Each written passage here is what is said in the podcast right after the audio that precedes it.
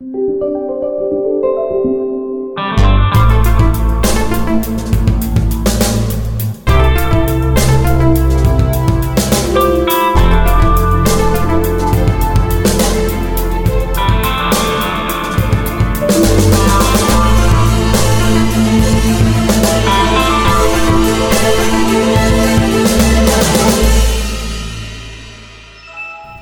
Vous écoutez Lifetile, le podcast qui vous parle construction de chalets en bois et souveraineté numérique. Non, alors trêve de plaisanterie, aujourd'hui Lifetile ne va pas vous parler de chalets en bois, Christophe. Non, non, tu es d'accord hein? Ouais, pourquoi tu parles de ça? Je sais pas du tout, je sais pas du tout. Private joke pour ceux qui auraient pu suivre certaines informations sur les internets. Ah, ils sont très peu. Non, non, nous allons vous parler, comme nous l'avions fait il y a un mois, de la sécurisation. Alors, la sécurisation ou même la, la réappropriation de nos données personnelles. Comment faire en sorte d'être autonome dans notre vie numérique et essayer de se passer au maximum euh, ben, des outils grand public, alors des GAFAM, pourquoi pas, mais en tout cas essayer de, d'améliorer notre souveraineté numérique personnelle afin ben, de disposer comme bon nous semble de nos données personnelles à nous. Voilà, donc euh, pour ce, ce soir, pour m'accompagner, j'ai Christophe qui est là, vous l'aviez entendu, bonsoir Christophe. Oui, bonjour, bonsoir. Ça fait plaisir de te entendre. Bah ouais. Et à côté de toi, depuis la Suisse, nous avons Patrick qui est là. Et bonjour, bonsoir. Salut Patrick. Salut. Euh, notre camarade Florian est excusé pour cause de surcharge de travail. Alors aujourd'hui, nous avons décidé de continuer la suite de l'épisode du mois dernier où l'on vous a parlé souveraineté numérique à partir des documentaires, Christophe, que tu avais visionnés et dont tu nous avais parlé. Tu avais commencé à nous parler de ton utilisation du NAS de chez Synology. Moi, je t'avais confirmé que je faisais une majorité des choses un petit peu comme toi sur le mien. Bon, sauf que toi, tu un appareil qui est un peu plus récent et donc qui permet de nouvelles fonctionnalités. Et tu as pendant un mois un petit peu amélioré, poussé ton utilisation de ce NAS ce qui t'a permis d'aller un petit peu plus loin et donc tu proposais de nous faire un retour là-dessus pour euh, montrer ben, ce que tu avais pu faire et peut-être aussi nous présenter ce qui est plus difficile à réaliser, peut-être là où il y a besoin d'un coup de main. Ouais. Donc en fait, bon, c'est pas pro, euh, on n'est pas sponsorisé malheureusement par Synology ou autre, mais c'est les produits que j'ai. Non, mais je voudrais bien, moi. Oui, tout à fait. Euh, mais euh, c'est moi ce que j'utilise depuis longtemps. D'ailleurs, c'était peut-être un de tes conseils il y a, il y a très très longtemps.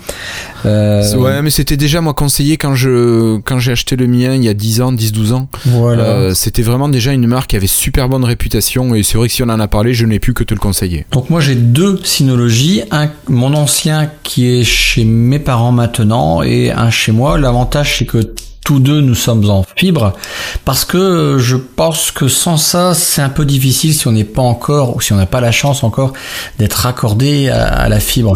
Euh, ça veut dire donc qu'avant j'étais en 4 mégabits seconde. Vous imaginez que de passer de 4 mégabits seconde à 980, euh, je profite maintenant de, de mes outils. Alors, tu m'étonnes. Ouais, ouais. Donc ça, du coup, ça a changé ma vie parce que je peux maintenant euh, ben, gérer les outils de mon Synology. Par exemple, euh, la première chose, ben, c'est le DS Audio, le, le Disc Manager Audio, qui est une application euh, qui me permet d'écouter toutes mes musiques. Alors, par rapport à avant, j'y gagne. Si vous voulez, moi j'utilisais, j'ai toujours aimé Groove euh, depuis depuis Windows 10 euh, et puis sur notre mon Windows Phone. Le seul problème, c'est que euh, mes playlists, en fait, parfois, euh, bah, je devais les reconstruire. Ils les mémorisaient pas. J'avais des petits soucis là-dessus, ça m'embêtait. Euh, depuis la fin de Windows Phone, maintenant, bah, bah, sur mon téléphone, bah, j'avais pas toutes mes musiques.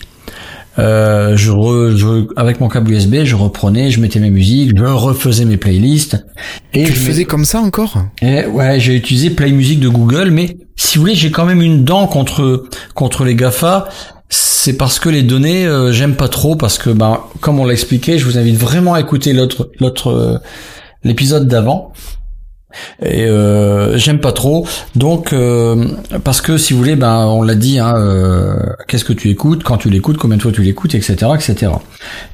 Et, là du coup, avec DS Synology, ben depuis mon, mon PC, quand je suis dans mon, je sais pas comment on appelle ça, dans mon bureau Synology, mon ma mon, je sais pas comment ça s'appelle d'ailleurs. L'écran d'accueil, en fait, quand vous arrivez, ça lance un écran où il y a vos icônes Ouais. d'applications préférées que vous avez pu déposer. de, de Synology, j'en sais rien. Ouais. Euh, Euh, ton bah, bureau, je pense que c'est je pense qu'un bureau, c'est une bonne analogie. Ouais. C'est ça, donc en fait, bah, du coup, dedans, j'ai mon application, j'ai recréé mes playlists, il voit tout ce que j'avais, parce que j'utilisais, j'avais déjà toutes mes musiques à l'intérieur, et mon groupe était connecté dessus auparavant, il est toujours, mais je l'utilise plus. Et donc là, bah, avec mon application DS Audio sur mon smartphone, eh ben, je retrouve tous mes playlists, je suis au, j'utilise la même chose, je suis au même endroit, et que je sois loin, parce que quand quand je vais ailleurs et tout, n'importe où, ça marche super bien, bah parce que ici déjà j'ai la fibre, donc j'ai accès très rapidement à mes données.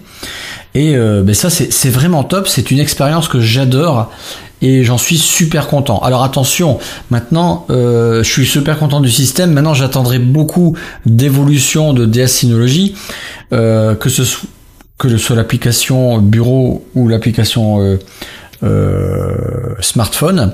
Il y a des petits trucs qui moi me gênent à force. hein, c'est comme tout le monde. hein, à force d'utiliser euh, un logiciel, vous voyez ses limites et puis vous avez envie d'aller plus loin. Bon, euh, il y a des petits trucs que bon, j'aurais pas fait comme ça en tant que développeur. Et mais bon, il y a de temps en temps des, des mises à jour. Donc ça c'est sympa. Euh, autre chose. Euh, J'ai une petite question, Christophe, juste au niveau sécurité sur ces applications. Euh, après que ce soit DS audio, DS vidéo ou le reste, est-ce que le HTTPS est bien géré maintenant? Parce qu'à une époque, le HTTPS était dans les choux.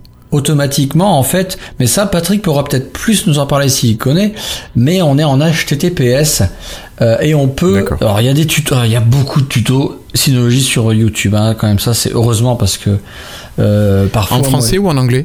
En anglais, en anglais parce que ils attendent peut-être que Patrick fasse des tutos en français, je, je sais pas. Mais c'est Non, pas moi, je pense que- ça. Moi, je serais C'est pas surpris qu'on trouve des communautés, des communautés francophones Oui. au niveau des synologies. Après, bon, euh, ça dépend des questions, mais euh, je rappelle quand même que nous avons notre propre Slack. Et s'il y a des questions, des, des demandes de conseils ou quelque chose dans le genre pour l'utilisation d'un NAS et de ses services, je pense que ça peut déjà servir de, de, de bonne entrée en matière, peut-être.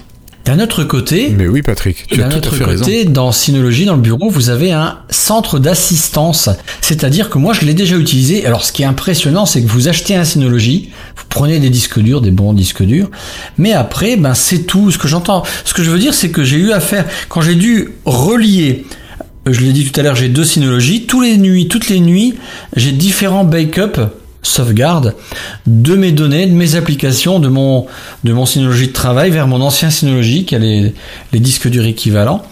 Et j'avais des difficultés de, de connexion entre les deux, entre les, les ouvertures de tel port, les firewalls et compagnie. Euh, et ben, j'ai donné accès à Synology, les gars de chez eux, qui où on discutait en français.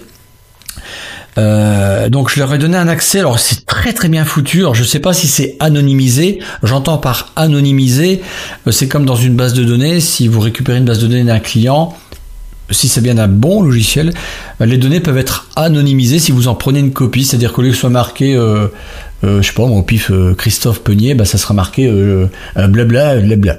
Hein, d'accord, c'est c'est euh, c'est euh, toutes les données sont là, mais les noms Oui, oui. existants sont mis de manière Elles sont chiffrées et tu peux pas les lire. Ouais, voilà, ça va être des noms bidons ou autre chose, d'accord?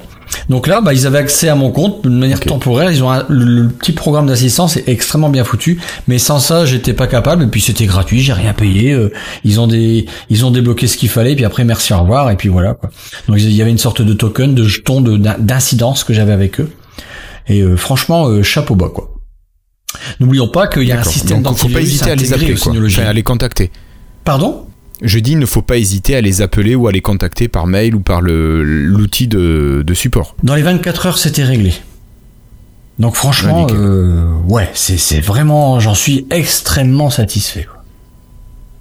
Alors, je reprends un peu. Donc là, euh, ODS Audio, c'était vraiment, c'était vraiment chouette. Euh, allez, je vais partir sur un truc négatif. Le DS Vidéo, bah, c'est pour lire vos vidéos. Alors attention, non, il va répertorier toutes vos vidéos que vous avez, tous vos films que vous avez sur vos, tous vos films euh, familiales, bien évidemment, euh, sur votre disque. Et en fait, il va par contre vous proposer de le lire via une autre application que vous possédez, par exemple VLC euh, ou euh, une autre application de votre smartphone. Là, j'en suis pas satisfait parce que ça ramait, ça marchait pas, j'ai jamais pu lire une vidéo. Ça, moi, ça me lançait euh, VLC et pff, ça cherchait comme si j'étais en 4 mégabits seconde quoi. Il dit tiens, attends, je- c'est pas du tout YouTube. hein. Voilà. C'est, il y a aucun cache qui marche. Je sais pas comment ça marche. Ça merde. Enfin, à mon Alors, euh, c'est utilisation, peut-être parce qu'il y a aussi un autre système, Christophe, pour la vidéo. certainement. Ah, mais je te le dis. Lequel? T'as un système en fait de, de serveurs vidéo qui existe aussi. Et DS Vidéo, c'est vrai que ça va. Alors tu peux consulter certaines vidéos, mais c'est assez chiant. Euh, en tout cas, c'est pas très beau et c'est pas très intéressant. Mais t'as le système de, de serveur vidéo, de serveur multimédia, qui lorsque lui tu l'actives, va pouvoir te streamer vraiment tout et n'importe quoi. Enfin, ta musique ou tes vidéos comme tu veux. Et c'est vraiment ça qui est intéressant. Quand tu vas par exemple avoir une télé connectée ou une console, tu vas pouvoir accéder à ce lecteur multimédia à distance qui va te t'envoyer les flux vidéo. C'est l'application serveur multimédia. Euh, je sais Elle pas en fait, comme ça. Il y en que a une là, l'actives, je l'ai avec un logo d'une vidéo. C'est possible, mais moi si tu veux, multimédia, je l'ai activé euh, la première semaine où j'ai eu mon NAS, D'accord. donc euh, ça commence à, à- à dater depuis pouf. Bah, il 10 est ans. là, je l'ai- il est installé, mais je l'ai pas utilisé. Donc, euh, bah, écoute, euh, je, je regarderai ça parce que justement, c'était le point noir pour moi. Je n'arrivais pas. Donc, ça tombe bien, tu vois, il y a toujours une solution. Alors, du coup, bah, pour, oui, oui, oui. euh, mais je ne sais pas si du coup, il y a, bon, bon, bref, je cherche depuis mon, maintenant mon smartphone au cas où. Enfin, il y a DS Photo que vous connaissez. Donc là, c'est très très chouette quand même parce que on peut dire quand, sur le smartphone, bah, toutes mes photos, comme vous connaissiez avec Dropbox, OneDrive et compagnie, eh bien, vous pouvez dire dès que je prends une photo, tu fais un backup automatique vers euh, que ce soit en Wi-Fi, connecté ou pas connecté, vers Sur ton NAS. vers mon NAS automatiquement et ça c'est vraiment chouette. Donc là, je, peux déjà rempla- remplacer une partie de, de OneDrive et ou de, Dropbox parce que j'ai les deux comptes, deux gros comptes de, de ça. Donc ça c'est bien, c'est super. je- Et petit ajout, une fois que tu as installé ça, tu rajoutes Synology Moments. Alors Et justement, là, il va t'afficher tes photos d'une bien, d'une très très jolie manière, euh, par date, par, par album, par, enfin bref, une présentation beaucoup plus, beaucoup plus chouette que ne l'est un, un simple logiciel DS Photo de, de base. alors ouais, ça va encore plus Ouais, loin Mais parce moi, que juste, je veux râler après toi, Patrick. Oui. Parce que mon NAS, moi, il a plus de 10 ans et il ne peut pas gérer Moments. C'est vrai? Voilà, il est trop vieux. C'est le moment de Ouais, ouais, changer. euh, vieux. J'ai Guillaume. regardé sur les spécifications. C'est le moment de changer, Guillaume. Voilà, donc il va falloir que vous m'offriez un nouveau NAS. Alors dès à ce Euh. moment, il est équipé d'une intelligence artificielle. Il va vraiment plus loin. DS Photo, vous rangez, euh, disons que c'est un explorateur de photos. où Vous créez des dossiers, C'est un albums. album photo, un gestionnaire d'albums photo en ligne. Voilà, mais vous imaginez-vous que c'est un, c'est des dossiers, vous rangez tout dedans, c'est nickel, c'est bien, c'est propre, c'est pas mal. Euh, donc depuis votre PC, vous avez, vous le voyez, euh, enfin vous avez un dossier photo tout simplement où vous rangez comme vous voulez. Mais si vous allez sur votre bureau Synology, là vous avez une application où euh, bah, c'est fait comme là on peut parler de gestionnaire, il n'y a plus de notion de dossier comme on le voit sur PC ou, ou Mac ou ce que vous voulez. Mais euh, ça marche bien. Alors dès à ce moment, c'est euh, amazing quoi pour moi. Donc c'est complémentaire. Comme le disait Patrick, c'est vraiment mieux. On a, on retrouve en fait tout ce qui est dans OneDrive. Alors les autres l'ont aussi certainement, mais je connais pas. Dans OneDrive, vous avez, c'est une copie de OneDrive, je dirais, parce que vous allez voir vos photos par un, manière sur une frise chronologique verticale, du haut en bas, mais surtout il y a une partie album. Il y a trois onglets photos, album et for you. For you, on verra ce que c'est après. Album, ce qui est énorme, et c'est là qu'il y a l'intelligence artificielle, c'est qu'il va reconnaître toutes vos photos. C'est-à-dire que là, moi, je vais aller sur une personne, et les personnes, je vais voir plein, un trombinoscope monstrueux, où je vais voir toutes les photos de ma belle maman chérie, de, de des amis, euh, je vais cliquer sur, sur la photo de, de mon oncle, boum, j'ai toutes les photos, il y avait mon oncle. Et parfois, il trouve pas parce que euh, il me dit c'est qui? Alors je lui dis bah je dis c'est telle personne, tiens c'est Michel. Et boum ah ok. Et après bah il va re... en fait on enrichit son intelligence parce que bah Michel jeune et Michel vieux c'est pas forcément le même, mais c'est bluffant. Le, le- c'est impressionnant quoi. C'est vraiment ce qu'on a sur OneDrive. Vous connaissez sur OneDrive, ça existe. Et plus que ça, vous avez aussi des sujets. Oui, oui. Alors les sujets, il va classer ça comme euh, les chiens, les chats, la nourriture et les boissons, les oiseaux, les poissons. Euh, là, il y a je vois, je lis hein, ce que j'ai sous mes yeux. Euh, nourriture italienne, euh, dessert, pique-nique, mariage, cérémonie, dîner, Noël. Et c'est c'est vraiment ça. hein. Enfin, il y a aussi les lieux. Alors là, si je lis les lieux, j'ai euh, j'ai euh, Lens, j'ai Sarlat, j'ai euh, euh, qu'est-ce que c'est que Montigny, euh, Lille, euh, Bourg-Saint-Maurice, Colmar, euh, etc., etc. Tous les lieux où bah il y a retrouvé ça. Bon, ça, je trouve que c'est le truc le plus con parce que c'est marqué sur les photos. Alors Christophe, oui, c'est ça je voulais te demander. Pour les lieux, il reconnaît les paysages ou est-ce qu'il utilise les données EXIF qui sont dans les photos? Je crois. que- Écoutez, y a, écoute, il y a des photos. Euh, elles devraient être prises à Xonru, Longemer, et il m'a mis Saint-Dié, Saint-Dié des Vosges. Euh, alors que le tag, alors je vais aller dessus tout de suite en temps réel. Euh, en temps réel, c'est marqué Xonru, Longemer. Alors en fait, je pense qu'il utilise la coordonnée géographique, mais il, est, il apprend un peu trop large, je pense. D'accord, ok. Donc il pourrait être plus intelligent que ça. Ouais, enfin c'est déjà pas mal quand même pour l'utilisation qu'on en a. C'est pas non plus la fonction. euh, C'est plus gadget quand même. Ça, tout à fait, ouais. Et après, il y a une zone d'identification. Je l'ai pas bien compris parce que là, je revois, je vois Autriche, je vois EBLM, je vois jardin, je vois trampoline, je vois fleurs, je vois mer, je vois jardin. Euh, bon, c'est c'est assez, je sais pas à quoi ça sert, mais bon, après, vous pouvez créer des albums partagés et ou publics. Et après, il y a For You, qui n'a pas été traduit, où là, bah, il va vous dire, il va prendre, il va sélectionner les plus belles photos de manière, euh, alors je veux dire, je sais pas si c'est ça, mais moi je le vois comme ça, artistique. Déjà, c'est un truc bluffant. C'est vrai que c'est les plus belles photos que j'ai. Et après, il me dit, tiens, je t'ai mis un effet. Regarde ce que t'en penses. C'est-à-dire qu'un effet où il va euh, accentuer ou faire que la photo soit plus jolie.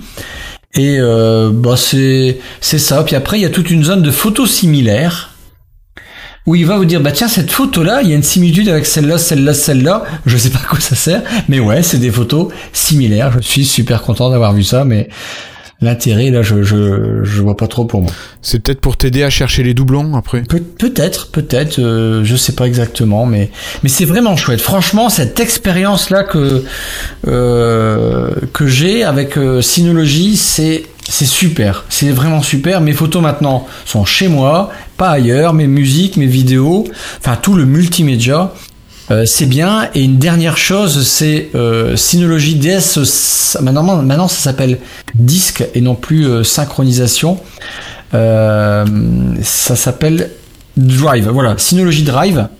Et ça, c'est vraiment bien. En gros, ben, c'est la partie fichier cette fois-ci.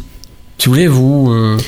C'est ton OneDrive de base, quoi. C'est Voilà, mon OneDrive de base, sachant qu'il existe aussi un OneNote de base, puisqu'il y a aussi euh, chez Synology un, en fait toute une sorte de suite bureautique euh, qui existe, mais je l'utilise pas encore. Là, j'ai vraiment euh, bon, je pense que pour battre Office, euh, faut être costaud quand même. Je C'est ça, c'est ça. Je, je pense, alors je dis peut-être une bêtise, mais je crois que c'est c'est un projet qui doit être basé à partir de LibreOffice ou d'OpenOffice. Je pense pas qu'ils aient redéveloppé eux-mêmes une suite bureautique pour, euh, pour le Drive. C'est pas s'appelle possible. je pense C'est pas Station. possible. En tout cas, moi j'ai des clients qui Ouais, utilisent ce système, donc Synology Office, pour gérer des documents Excel par exemple en ligne, collaboratifs, euh, lorsqu'il s'agit de l'utiliser à plusieurs. D'accord. Ouais, donc ça c'est quand même une bonne chose que Ah, tu oui. précises quand même, Patrick. C'est que ça fait comme euh, chez Microsoft Office, on peut utiliser les documents en collaboration à plusieurs en ligne. Ah, c'est fait de Ça, base. De, de base, c'est non seulement fait pour Ouais, utiliser en ligne, mais tout ce que tu fais entre guillemets en ligne est stocké sur ton Synology. Ah oui, logique, mais c'est fait exprès. Voilà, exactement. Ah ouais. Mm, mm. Non, c'est vraiment euh, sympa quoi. Ils ont le Synology Office, le Synology Office existe, le Synology Calendar. Euh, Il y, a, il y, a, il y a aussi un Virtual Machine Manager. En fait, là, je suis dans mon, mon centre de paquet, donc mon, mon store. C'est, c'est, on, on peut aller énormément plus loin. hein. Euh, là, après, Patrick, euh, tu pourras y aller, mais on peut faire un site web. On a PHP ManaImin, on a Python, on a le, les versions de PHP. Toutes les bases de données. On a plein de bases de données. Bon, il y a aussi TeamViewer, mais je suis pas forcément fan d'eux. Il y a aussi euh, Plex Media Server pour les vidéos. Il y a aussi WordPress. Il y a. voir Joomla. En fait, ce qu'il faut dire aux gens, c'est que euh, vous avez le store qui est séparé en deux parties. Vous avez une partie qui est gérée à 100% par Synology. Donc, ce sont des applications et des services qui sont fabriqués par Synology ou en tout cas distribués sous le nom de Synology. Et vous avez une deuxième partie du store, comme tu en as cité déjà de nombreux exemples, euh, qui sont des applications en paquet Synology, mais qui ne dépendent pas de Synology. Comme vous aviez, euh, tu parlais de WordPress, de PHP, de MySQL, de PHP MyAdmin, tout ça. C'est pas Synology qui l'édite, qui le maintient, mais en tout cas, ce sont des paquets directement installables sur votre serveur Synology. Pour les développeurs, il y a quasiment tout. Il y a Git Server, il y a Docker, euh, il y a beaucoup de choses vraiment sympas. Il y a GitLab. On peut vraiment, je dirais, euh, être autonome dans, dans de nombreux métiers. Ça répond à, à vraiment beaucoup de besoins et vous êtes, vous restez le patron finalement. C'est ça qui est chouette. On reste le patron. Alors c'est vrai que pour ceux qui ont une petite connexion, je crois que j'en avais parlé à, l'épisode Freetile numéro 1, euh, mais pour ceux qui ont une petite connexion, quand vous voulez tester un site internet, euh, ça peut être vachement sympa de tout tester en local sur votre NAS qui va vraiment vous simuler une, euh, un, vrai site web. Ah vous n'allez pas être dépendant de quelque chose. Là, vous vous connectez à votre serveur qui a un site web qui fonctionne. Donc vous pouvez vraiment tout tester en local et vous n'avez plus qu'à envoyer la version ensuite de production sur un serveur adapté à vos besoins. Mais là, vous serez tranquille après. Mais vraiment, ça, c'est quand même un truc qui est super pratique, je trouve. Ah ouais, c'est extrêmement puissant et euh, voilà, quoi, on a rien à dire là-dessus, quoi. J'ai mm. voilà mon, petit retour d'expérience quoi. Maintenant le, côté sécurité des choses, là je suis j'ai eu plus de difficultés parce que c'est pas trop mon dada tous ces trucs là quoi. Tu sais les DNS les machins, c'est c'est très riche, c'est bien foutu, les interfaces sont claires, mais il, peut y avoir beaucoup de choses. Donc là, après, c'est un peu plus sportif. Oui, mais il faut, y aller petit à petit et, se noter tout ce qu'on fait pour pouvoir y revenir et modifier, réparer les bêtises. Patrick, est-ce qu'on peut compter sur toi pour un petit peu revenir sur la mise en place des principaux outils liés au, on va dire, à tout ce qui est connecté sur le NAS peut-être euh, ce que tu peux avoir l'habitude toi de, faire euh, dans ton euh, activité pro mhm. Alors à l'origine, la configuration initiale, grâce à ce genre de device, elle s'est considérablement simplifiée puisque je vais essayer de pas être trop technique, mais à une époque pas si lointaine, lorsqu'on voulait un service hébergé à la maison, donc qui se trouvait être souvent essentiellement basé sur des serveurs, mhm. il fallait souvent avoir ce qu'on appelle une IP fixe. L'adresse IP, c'est la suite de nombres séparés par un point qui permet d'identifier votre ordinateur sur le réseau. Elle est unique, enfin il y en a en principe une par, euh, par, euh, par machine ou plutôt par connexion si vous voulez. Et en tapant cette adresse IP depuis l'extérieur, ça vous permettait d'accéder à vos serveurs. Le problème, c'est qu'au jour d'aujourd'hui, une grande majorité de connexions Internet, la vôtre, la mienne, etc., se font en DHCP, c'est-à-dire que l'adresse IP, non seulement elle est déterminée de façon aléatoire, mais elle peut tout à fait changer. Et donc, il y a certains services qu'on appelle de, DNS dynamique qui permettaient de s'adapter euh, à ce changement, mais autant vous dire tout de suite, c'était quasiment une mission impossible. Euh, moi, je me souviens il y a très longtemps, quand j'étais jeune et bidouilleur, n'est-ce pas, ou que je, testais quelques serveurs sous, euh, ouais, avant-hier, on va dire plutôt. Euh, et quand j'avais mis en place des petits serveurs Linux et compagnie, j'avais dû souscrire à un petit supplément à ma connexion Internet afin d'obtenir cette adresse IP fixe. Bref, aujourd'hui c'est de, de l'histoire ancienne, puisque Synology met à disposition de tous ses clients de NAS un service qu'on appelle Quick Connect, ce qui est tout simplement la génération d'un lien, d'une URL, dont la fin est personnalisée et qui vous permettra de, à travers de, à travers cette euh, comment dirais-je, à travers de ce lien, de configurer ces, ces nouveaux services et d'y avoir accès en permanence sans vous soucier de la façon dont est gérée votre connexion Internet. Tout simplement. Donc à partir du moment où. Il y a un truc qui est assez marrant avec WeConnect, Patrick, je sais pas si tu as remarqué. Euh, quand tu es sur ton réseau local et que tu tapes l'adresse QuickConnect, l'adresse est résolue avec l'adresse réseau local.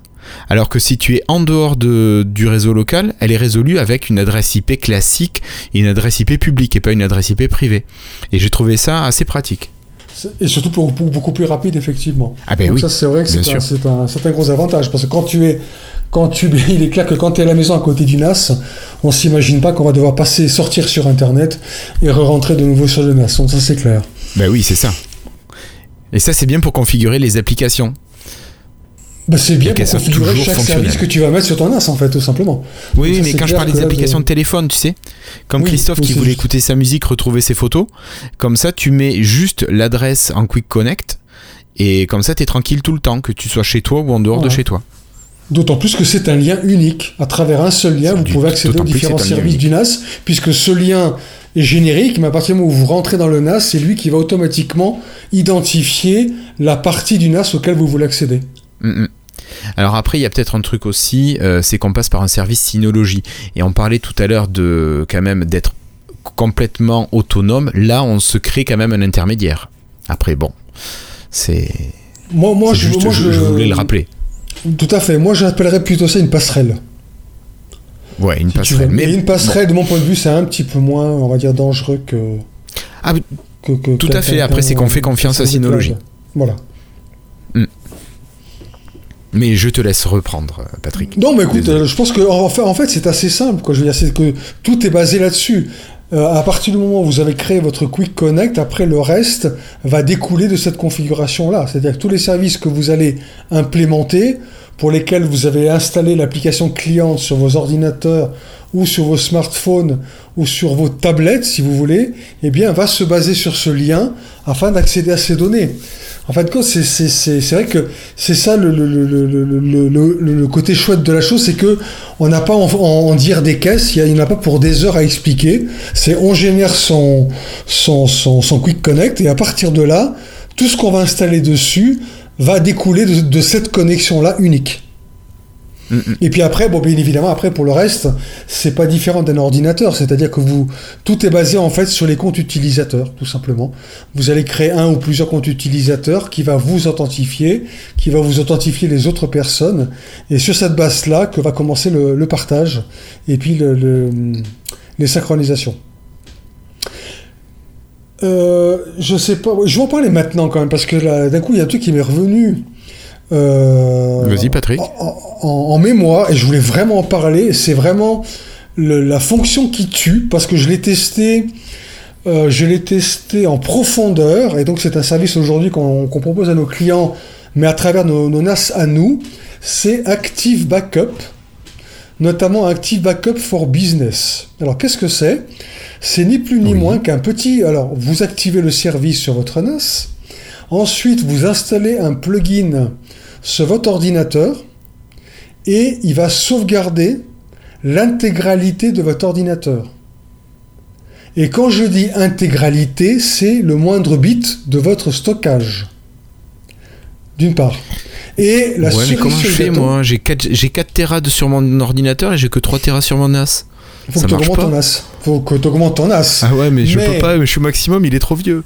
Ah, dommage. Bah, tu achètes à nouveau, quand tu auras la fibre. non, ce que je veux dire par là, ce qui est impressionnant, parce que à la limite, on pourrait se dire, bon, une sauvegarde, tout le monde le fait. Par contre, ce qui est impressionnant, c'est la restauration. C'est-à-dire que tu Comment ça se passe restaurer, eh ben, ça se passe très simplement. C'est que donc, quand tu as mis en place ta sauvegarde, le petit module, si, te- si tu veux, le petit module de, qui te sauvegarde te sert aussi à faire une clé USB bootable. D'accord? Cette clé Ouais. USB bootable, tu bootes dessus, te permet, un, de te co- connecter à ton Synology, de prendre la sauvegarde Ouais. qui t'intéresse selon la date, et de restaurer intégralement ton ordinateur, OS, applications et données comprises. Et ça marche vraiment top. Je veux dire, c'est euh, quand t'as planté ta machine que tu fais ça, tu repars, tu mets ta clé, ça fait son bazar et pouf, c'est comme si t'avais j'ai- eu aucun problème? J'ai fait un test. J'ai fait un. Alors, Ouais. moi, j'étais en Ethernet, bien sûr, parce qu'après, il faut voir comment ils gèrent les, les, les, les, les cartes réseau dans réseau. les détails. Hein. Mais en gros, j'avais Oui, oui. mon ordinateur de bureau en Ethernet. Je l'ai sauvegardé. D'accord Je l'ai sauvegardé intégralement. Après, j'ai rebooté mon ordinateur sur une clé euh, d'installation Windows 10 pour supprimer toutes les partitions. Donc, je n'avais plus rien dans mon Ah, disque dur. ok, t'as vraiment. euh, Oui, bah, non mais Bien si testé. tu veux, on- pour, pour pouvoir proposer ce service aux clients, on a fait vraiment des tests, des, des- vraiment de très gros crash, crash tests. D'ailleurs, j'en- Ouais, chargé. ouais, non, mais c'est c'est top. Donc, j'ai supprimé toutes les partitions, simulé genre un disque dur qui crache et que tu remplaces. Et ensuite, droit Ouais. après, j'ai éteint l'ordi, j'ai booté sur la clé Synology et j'ai restauré l'intégralité de mon ordinateur et j'ai pu rebooter dessus comme s'il ne s'était jamais rien passé. Oui, mais il va le taux de compression, euh, il, y en a un parce qu'effectivement, il faut des sacrés disques durs. Il faut au moins que tu aies 2 fois 12 Tera ou 2 fois 10 Tera. Alors, je vais peut-être préciser qu'au sein de ma société, on a des NAS technologie de type rack. Ah. Donc, c'est des petits monstres. Ah oui. Mais, mais, mais, encore une fois, mais effectivement, si tu veux faire ça chez toi à la maison, c'est clair qu'il faut avoir un disque un peu plus, enfin, un stockage un peu plus conséquent. Il m'est arrivé de changer chez mes parents les disques durs, donc euh, et là il était bien indiqué de changer les deux. Je peux le comprendre, même s'il y en a un qui foire. Donc je les ai changés un à la fois, le temps qu'ils refassent les miroirs, enfin les images, enfin je sais pas comment on peut appeler ça. Euh, Vous mhm. savez, il y a deux, si vous avez deux disques durs de 2 Tera, en fait, vous n'avez que 2 Tera de données. Hein. C'est deux disques durs dans votre Synology pour euh, une sécurité physique locale. Euh, donc j'en ai mis un, puis j'ai attendu une semaine comme ça tranquille, et après j'ai changé l'autre parce que j'avais une alerte comme quoi il y avait un truc défectueux. Mais actuellement, pourrais-je, par exemple, c'est 2 fois 2 Tera, donc en tout j'en ai 4, 2 chez moi, 2 chez mes parents. Est-ce que je pourrais de prendre, tiens, je vais passer à 2 fois 8 Tera euh, chez mes parents et chez moi Comment est-ce que je peux le faire? Alors, euh, théoriquement, oui, tu peux le faire. considérations très techniques, mais moi je dirais que tu pourrais jouer peut-être sur les volumes.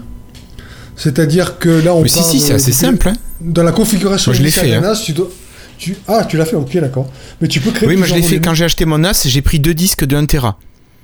Ouais. Et un jour, j'ai eu un disque qui a eu un problème et le NAS me signalait effectivement de les changer. Mon NAS pouvant monter à 3 Tera, par disque, euh, j'ai pris des 3 Tera.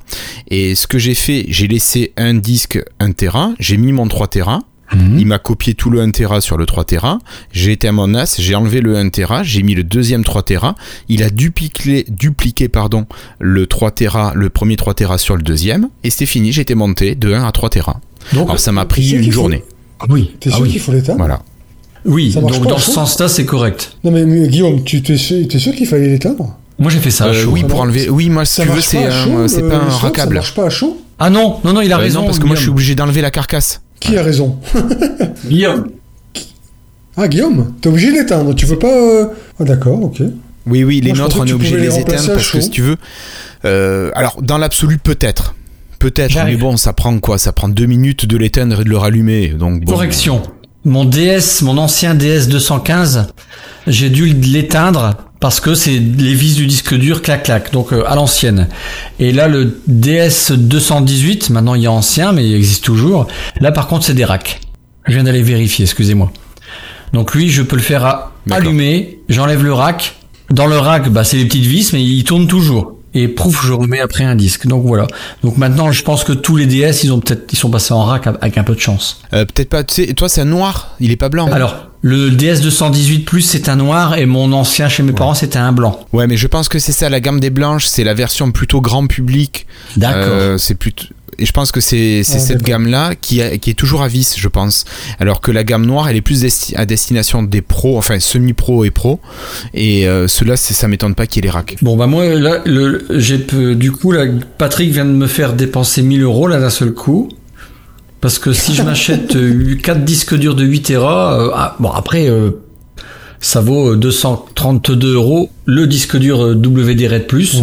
Euh, donc voilà, je pense que je vais le faire parce que le, je viens de voir, notons que c'est toujours gratuit hein, les applications Synology. Hein, faut, faut pas oublier de le dire. Hein. Active Backup for Business, c'est gratos. Notons qu'il existe aussi Active Backup, et là peut-être que Patrick connaît, for Microsoft 365. Alors je, ne connais pas, enfin je n'ai pas pu utiliser cette euh, cette version-là pour l'instant, si tu veux. Donc nous on utilise surtout Active Backup pour Business. Euh, juste une parenthèse par rapport à ce que je disais tout à l'heure. Alors a priori, toi tu l'as éteint Guillaume, tu as peut-être raison, mais il existe, je sais pas quel modèle c'est, mais tu as des modèles de Synology qui sont hot swap. C'est-à-dire que tu peux totalement changer de disque, remplacer euh, l'un après l'autre sans pour autant éteindre le NAS et ça se reconstitue lui-même. Oui, c'est ça, Patrick. c'est le mien, le noir. Ah, ok, d'accord. Le début des gammes, entre guillemets, euh, on va dire pro, je sais pas. Euh, c'est un rack déjà, le 218 Plus est en, en rack. Ah ouais. tout à fait. Après, après, pour ce qui est du stockage, il faut pas oublier que le système comme Active Backup te permet de définir combien de sauvegardes tu veux garder.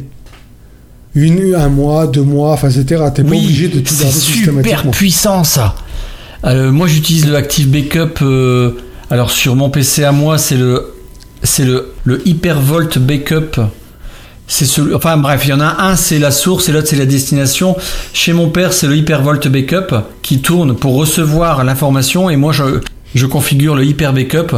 Hyper Backup, voilà, c'est ça où là je crée différents, comment ils appellent ça, nouveau, créer, je sais pas quoi, créer une sauvegarde. Donc euh, je lui dis voilà, crée- euh, sau- sauvegarde-moi toutes mes données euh, de mon Synology, enfin toutes les applications installées avec leurs données, ou alors non, que mes photos, telle photo, je peux mettre des filtres, c'est extrêmement puissant, et comme tu le dis, le, le calendrier de sauvegarde est monstrueux, quoi. Enfin, quand je dis monstrueux, c'est euh, très paramétrable. Mhm. Petite, pe- petite apothéose finale, parce que bon, et ça je pense qu'il faut en grande partie remercier Windows 10 pour ça, parce que je pense qu'Active Backup n'est pas le seul à, à remercier, c'est que euh, ce qu'on a voulu tester aussi, parce que bien évidemment parfois quand tu, quand tu backup une machine de tes clients, ben, c'est l'ordinateur tout entier qui plante. Qu'est-ce que j'ai fait? Donc encore une fois, vous rappelez-vous, j'ai un backup de mon poste de travail au boulot. Pour vous dire ça, c'est un mini, un mini PC desktop Acer j'ai restauré la sauvegarde de mon mini PC Acer sur un portable Toshiba. Il a D'accord. rebooté. Le temps que Windows 10 retrouve les nouveaux pilotes matériels, il a redémarré à l'exacte euh, à à configuration de ce que j'avais sur mon poste de travail Acer. Et je crois même que mon Office 365 ne s'est même pas désactivé. Ah, ça c'est Voilà. fort ça quand même. Mais ça, Ce qui veut dire fois, que quand tu dois changer de matériel, Oui. quand tu dois changer de matériel, tu fais ton backup sur le- de la vieille machine, tu le balances sur la nouvelle, bim, Ouais. et c'est reparti. Mais je le, ouais, mais je le répète. Ça, n'essayez même pas de faire ça sur Windows 7 ou précédent parce que ça, je pense pas que ça marchera. Mais ce foutu Windows 10, qui décidément n'arrête pas de nous étonner, a priori, tu changes de bécane. euh, au démarrage, tu vois, tu sais, la fameuse euh, détection de périphérique, etc.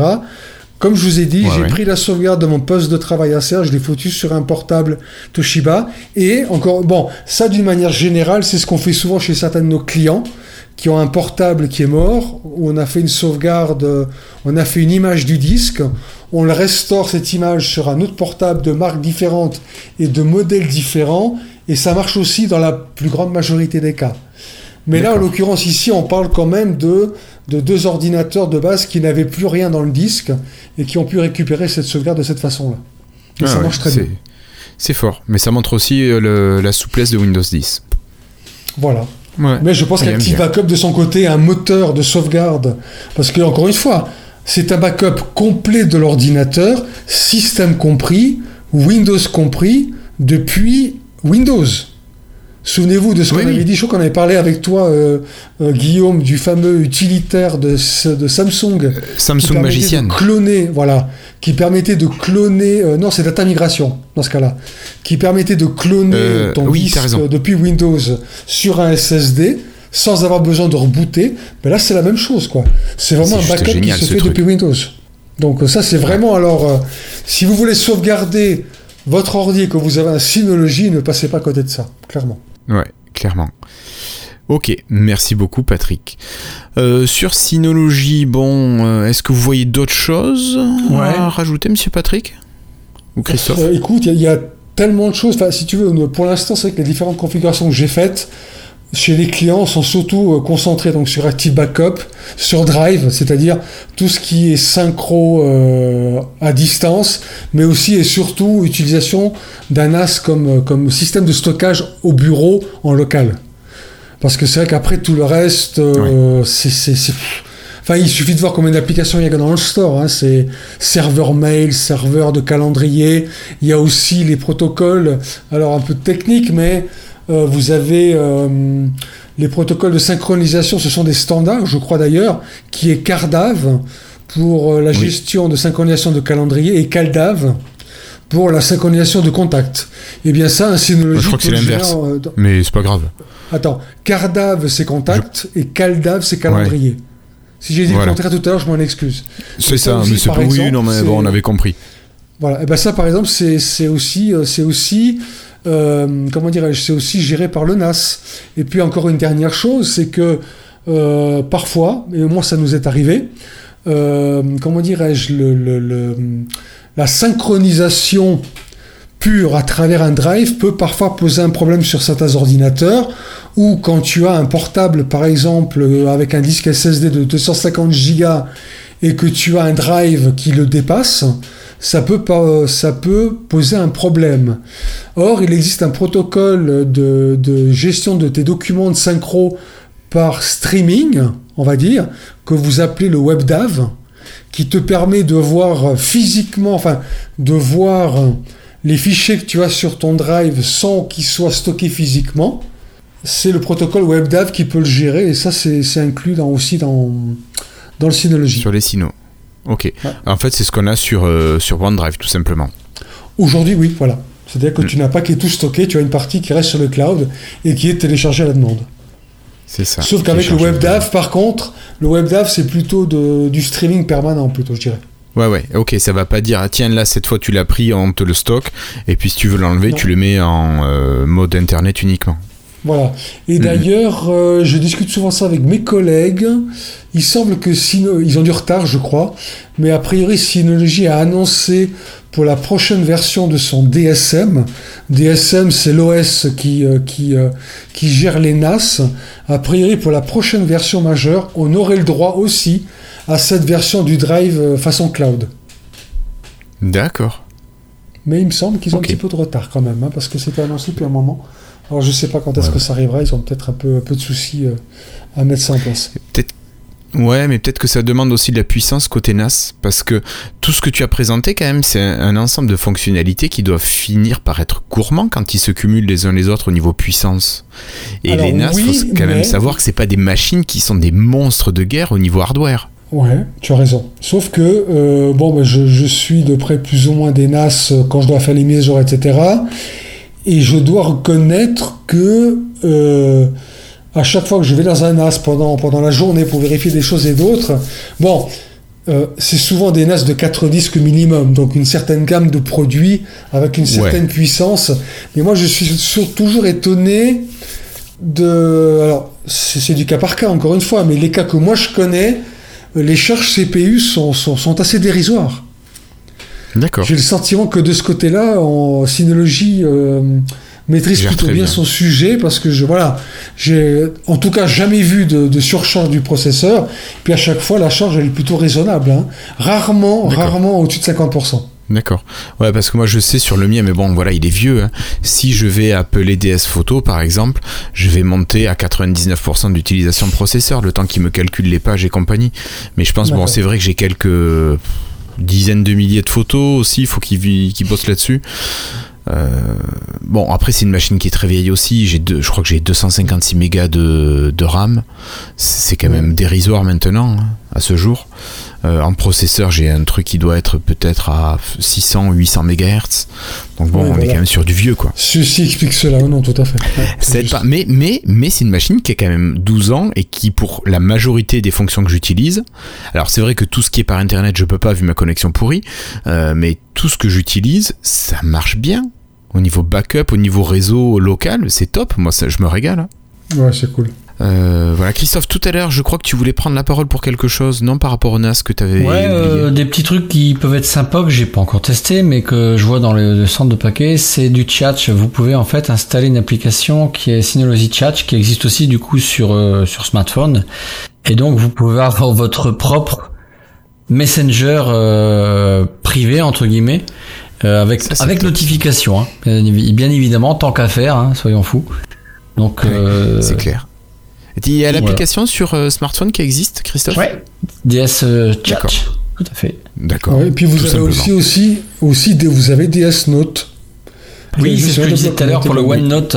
Ouais, ouais, tout à fait. Ouais. Ouais. Alors j'ai jamais osé l'utiliser parce que j'ai toujours peur d'être déçu euh, des concurrents de OneNote. Ben, en fait, Ouais. a priori, euh, il y a l'application euh, que tu as dans ton dans ton Synology et après il existe la Synology Note Station qui va être sur ton PC. Donc tu, tu ne seras pas obligé d'aller sur ton DS Manager, c'est le nom que nous cherchions tout à l'heure, le DSM. Et donc euh, bah tu as l'application comme le disque synchro, hein, le le, Ouais, ouais. le- je vais faire une, une ouah, pourrie, une similitude Une avec analogie. le- avec une analogie, voilà, avec euh, le, le OneDrive ou le Dropbox. Donc euh, il y a les applications bureautiques pour éviter ou pour ceux qui n'ont pas accès au, au manager, hein, à, l'OS de ce qui est logique. Hein, le, tous vos utilisateurs n'ont pas forcément besoin de d'avoir les codes de, de votre compte Synology, quoi, de votre bureau Synology. Mais c'est clair, c'est clair. Ils ont leurs, interf leurs identifiants d'utilisateurs et ça suffit. Parce que voilà, on peut justement gérer euh, des utilisateurs avec chacun des droits d'accès à telle ou telle ou telle rubrique, telle ou telle ou telle application. Donc, ouais, telle ou telle partie du disque aussi. Ouais, exactement. Ouais, on peut leur dédier une, une, partie du disque, c'est vraiment chouette. Donc c'est quand même assez puissant. Ouais, très puissant pour le prix. C'est ça. Alors c'est vrai que c'est quand même un investissement à la base parce que pour un bon Synology, je pense que maintenant il faut mettre quand même 250 euros. Alors en fait, Mais là vous avez quand même une bête que vous allez garder un moment. Toi c'est ce que tu as à peu disques, près. hein, ouais. il y a des tout petits Et, et oui voilà. Et après il faut rajouter les disques. Voilà, il y a des tout petits Synology, le DS120 qui existe toujours. Tu vas le trouver à à 115 euros, quelque chose comme ça. Mais franchement, je Ouais, dirais, mais c'est euh, l'équivalent de ce que j'ai quoi. C'est déjà trop dépassé. Je pense qu'il Voilà. faut pas le conseiller. C'est vraiment trop dépassé. Il faut partir, il faut partir sur les synologies qui commencent par un 2. Actuellement, c'est les 220, ceux qui sont en vogue. Euh, Ouais, mais euh, même, je pense que si tu prends 218, c'est encore un bon appareil pour le. Pour c'est ce que j'ai. Voilà. Donc, combien il coûte? Il faut considérer en TTC à euh, en, euros à 380 euros nu. C'est-à-dire qu'il n'y a pas de disque dur. Si vous mettez Euh, non, deux non, non, moi, je les ai trouvés à moins, Christophe. hein. ouais, mais euh, je les ai regardés après le dernier épisode, je les ai trouvés à moins selon la gamme, parce que tu as le 218, le 218 Plus et le 218 Play, ah, moi, euh, chacun avec des parlais. fonctionnalités différentes, et tu les as, moi je les ai trouvés à moins de 300. D'accord, bon bah ça va. Après des disques durs, il faut prendre des bons disques durs. Donc le, moi je prends souvent des Western Digital, les WD Red. Euh, Il y a peut-être d'autres marques, mais j'ai toujours pris ceux-là. Alors dire qu'ils sont bien, c'est faux parce que en 4 ans j'ai dû les changer quand même. Après ils tournent à 400% du temps, moi. Euh, faut compter 100 euros par disque dur de 2 Tera par exemple. Euh, Après, oui, alors t'as pris cela. Moi j'ai pris du Seagate Barracuda. Euh, alors c'est Seagate, oui j'allais dire quelle est la marque, c'est Seagate. Euh, je, je ne les ai changés qu'une fois en 12 ans. Et Bah, j'ai pas pris ça des, aussi. des disques euh, spécifiques NAS par contre, j'avais pris des disques euh, lambda. Donc je les ai payés beaucoup moins cher. Les 3 Tera, je sais pas, à l'époque j'avais dû les payer autour de 100... J'ai dû payer les 160, 170 euros les deux. actuellement un 3 Tera c'est dans les 115 euros. Là j'ai les prix sous les yeux. Hein. 4 Ouais mais t'es sur les, les disques pour NAS toi. des WD Red Plus.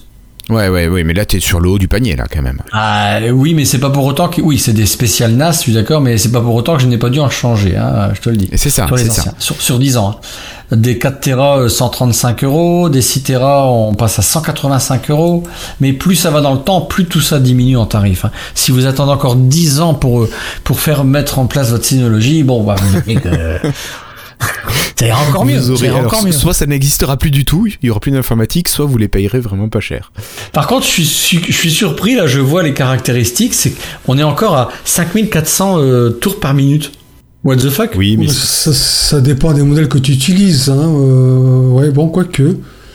il y a quand même beaucoup de disques à plateau qui restent encore à 5400 pour les NAS. C'est dingue. Ouais.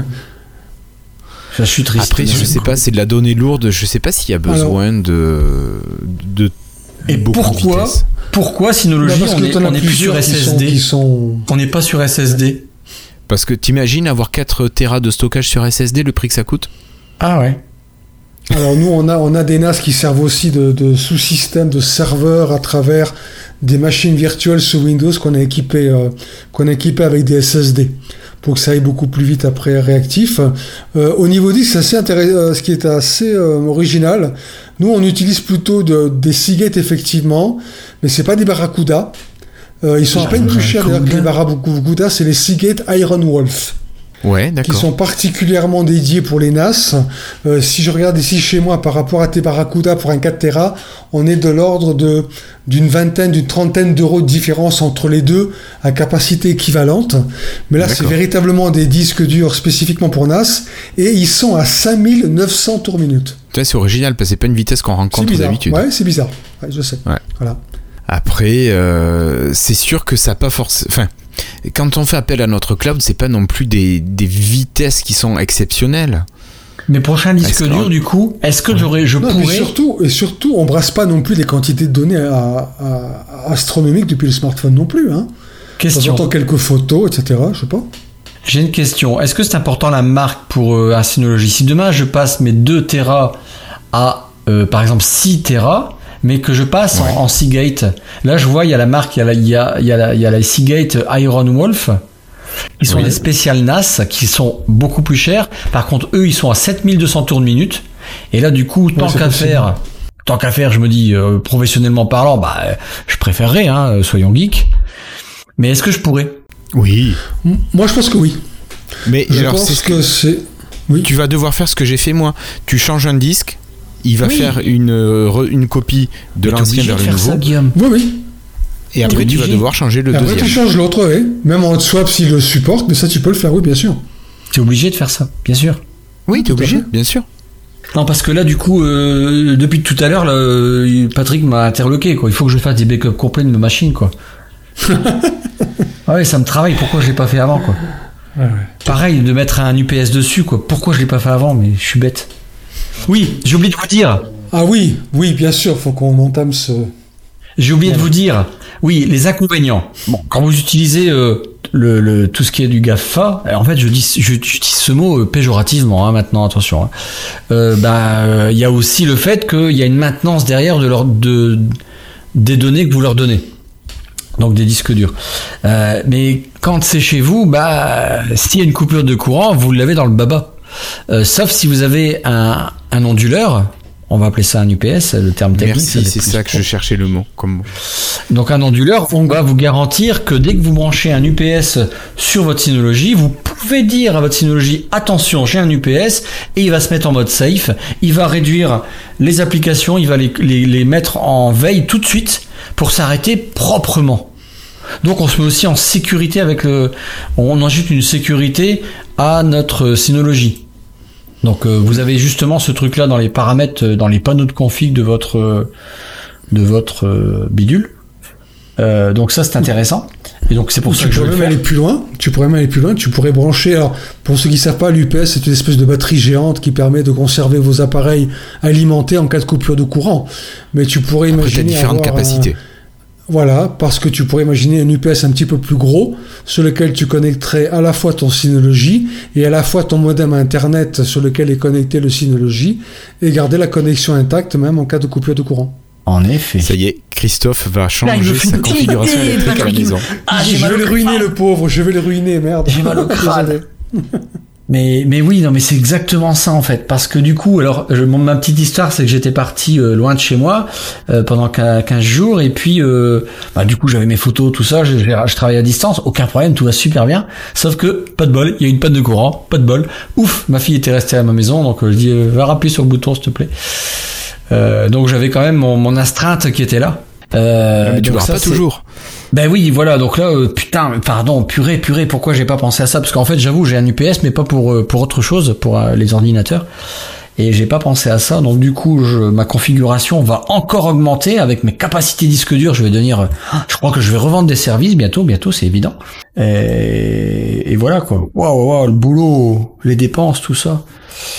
Dernière chose que je voudrais gérer, alors sachant que Mono, vous connaissez pas parce que faut être développeur. Mono, c'est une sorte de framework open source du .NET.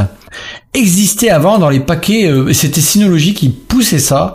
Il existait dans les dans le dans le store de Synology, et il est plus là. Donc, sachant que attention, hein, le store, on peut faire des installations manuelles, donc on ne passe plus, on passe par le centre, le store, on va dire le centre de paquets d'installation. Et euh, vu que tout à l'heure je parlais de développeurs et je pensais à ça, on peut aussi installer. euh, Je pense qu'on va, on va retrouver, ça doit se trouver, le .NET euh, qu'on puisse embarquer chez soi. Euh, je finis un truc, un truc que je voudrais bien configurer et j'ai pas cherché. Bon, il existe des blogs en français, des, des un peu de YouTube en français euh, pour créer votre propre serveur email. Et là, euh, Patrick, t'avais de l'info là-dessus, toi. T'avais une expérience euh, justement pour quelqu'un qui avait géré, euh, qui avait utilisé ça pour du mailing, me semble-t-il. Ouais, ouais, ouais. Non, après, je connais pas les détails effectivement, mais en fait, cette personne enverrait, envoie, en, de, de par son métier, envoyait un, un immense nombre de, de mails en mailing euh, par centaines, voire plus parfois, et il s'est, il s'est fait rapidement blacklister par différents providers. Et donc, euh, ça, c'est plutôt, on avait mis en place à travers le Synology Par contre, là, il avait fallu, je crois, une adresse IP fixe pour que ce soit plus efficace. Oui. C'est obligatoire pour le mail serveur, tu es obligé d'avoir une IP fixe. Voilà. Et donc, à travers un serveur mail, mais ça impliquait qu'il ait son propre nom de domaine, etc., afin d'enregistrer à l'intérieur. Donc là, on est, on est quand même beaucoup plus dans la technique, technique pure. Euh, donc ça. Mais là, je veux dire, je ne connais pas véritablement les détails, mais oui, ça reste possible.